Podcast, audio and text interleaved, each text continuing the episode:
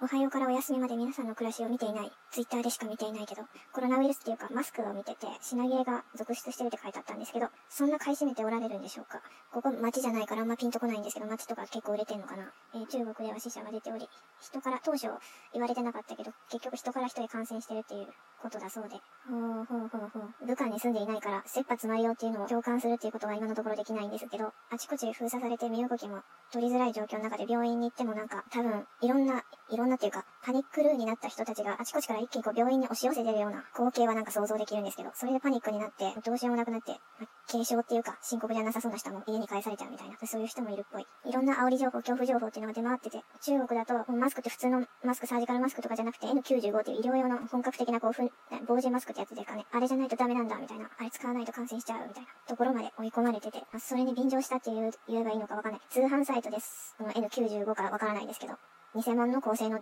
高性能マスクっていうのを販売しししたりとか、変な商品が出たりし始めとる。そうか、基本的にサージカルマスクっていうのは自分から出る唾液とか飛沫とかを外に発散、飛散させないように使われてるマスク。で、だからウイルスとかの吸入は防げませんって、そういう設計じゃございませんだそうで。外からの吸入を防ぐ場合にはまあ、そういう本格的なやつの方が効果は高いんだろうけど、実際にその医療で使われてる N95 マスクっていうのは、まあ、一般の人が装着すると、実際のところ使いが、使いにくいっていうか、あの、体調悪くなる、息苦しくなるそうです。もう30分くらい使ったら、もう呼吸がしにくくなって、気分悪くなったって書いてあります。プロ用のやつを一日中装着するっていうのは、まあ、現実的にあんまりよろしからんというか、もう呼吸しにくくなってしんどくなるよって。だから普通のサージカルマスクでもいいから、もう交換っていうのを頻繁にしてください。清潔なものっていうのを保ってください。鼻の上の方まで覆って、顎の下まで覆って、隙間を作らない、開けないように、密着させるようにマスクして、えっ、ー、と、鼻マスクっていうかその、鼻だけ出して口だけに覆ってるっていうのは、それはマスクしてるとは言いませんって。あと、マスクした後に、えっ、ー、と、それをポケットにこう入れちゃったら、ばい菌つくから、もうそれは使わないで捨ててくださいだそうです。で、さっき言ったかも、えっ、と、コロナウイルスに便乗して高価なコロナウイルスに効きますよ、みたいなマスクとか、コロナ、新型コロナウイルスに効くというか除菌できるスプレーだとか、あとコロナウイルスに有効な乳酸菌飲料までネット通販である出ちゃってるみたいなんですけど、そういうのはあんまりよろしくあらぬということで、薬局とか大手ドラッグストアで取り扱いのあるやつを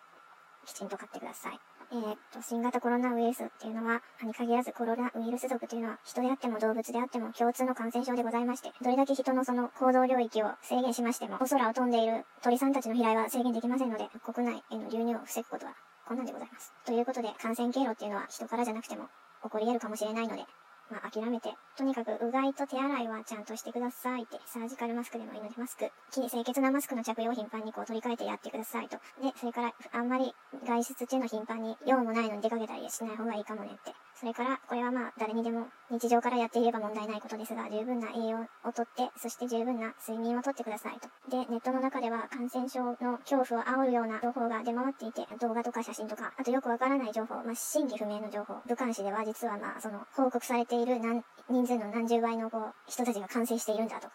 これは中国共産党政府が隠蔽しているんだとか、このへ、このコロナはバイオ兵器で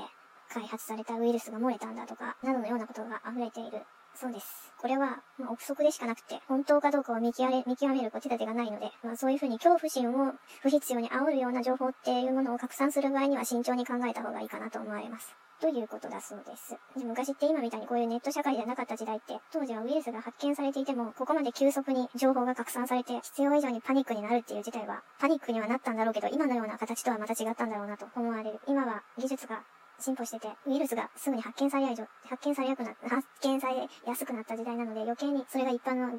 情弱な人の一般の、まあ、勝手な憶測で場合によっては電話情報になったりとか、そういうこともある。うん、まあ、書き方の問題なのかなとも思うけど、まあ、こうに違いない、絶対こうだ、みたいな書き方はちょっとやめた方がいいかもしれない。で、YouTube でその現地の人が発信していた、武漢市の、えー、青年が発信していた動画を和訳してくれていたアカウントさんがあったので、貼り付けとこうかな。その青年の話は結構、切羽詰まった事態であるっていうことを、えー、皆さんにお知らせしたい、そして拡散してほしいっていうような話だったと思います。やっぱ今の時代、ウイルスの感染力の速さよりも、人の感情の感染力の速さの方が圧倒的に速くて、だから、実情と状態よりももっと恐ろしいものであるみたいな、パンデミックである、人類滅亡であるみたいな、そこまで本気で思わせてしまうっていう、それが人間の感情とか思い込み、恐怖に関する思い込みの非常に怖いところで、でこれが本当に全世界に恐怖、恐怖であるとして広まってしまったら本気でそうなってしまうっていう、それもなきにしもあらず、人の思い込みっていうのは本当に善にも悪にもどっちにも作用するので、だからこそ感情的な部分ではなくて、本当の情報っていうのを冷静に判断するっていうことが今は一番必要なことかもしれない。